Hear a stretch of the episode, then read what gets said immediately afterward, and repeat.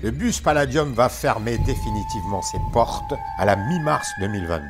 L'immeuble de la célèbre boîte de nuit devrait être rasé pour faire place à un hôtel, mais il n'est pas impossible que le club soit reconstitué à l'identique, même s'il faudra compter deux ans de travaux minimum.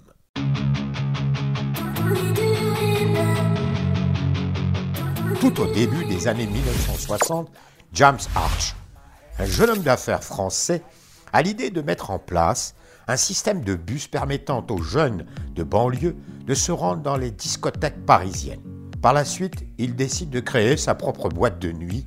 Il loue alors le local du 6 rue Fontaine à Paris, devenu l'Ange Rouge, et adopte le nom de Bus Palladium, d'après le nom de la célèbre boîte de nuit de New York, le Palladium, et également influencé par un article de Jacques Chancel intitulé Des bus pour le Palladium.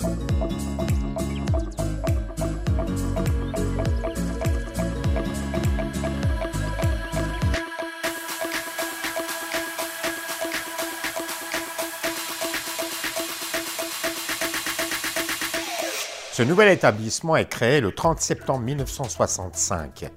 Il devient rapidement célèbre grâce à la venue de Salvador Dali et au passage d'artistes renommés de l'époque comme les Beatles.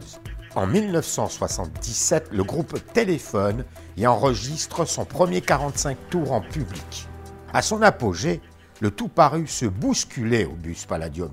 Claude Montana, Jean-Paul Gaultier, Étienne Rodagil, Pauline Lafont, Emmanuel Seigné, Loulou de la Falaise, Sophie Flavier ou Frédéric Benbédé. L'endroit devient rapidement le passage obligé de toute vedette en visite à Paris. Mick Jagger, Robert De Niro qui vient là draguer, Jack Nicholson, Linda Evangelista, Joe Cooker, Basquiat ou encore Andy Warhol. Avec ce succès, l'ambiance change, passant d'un lieu de copains faisant la fête à un endroit bling bling. Le gratin du show business de la planète connaît le bus Palladium qui, au fil des années, perdra de son glamour et de sa renommée. Vous trouverez également cet article sur le site laquotidienne.fr dans la rubrique Week-end.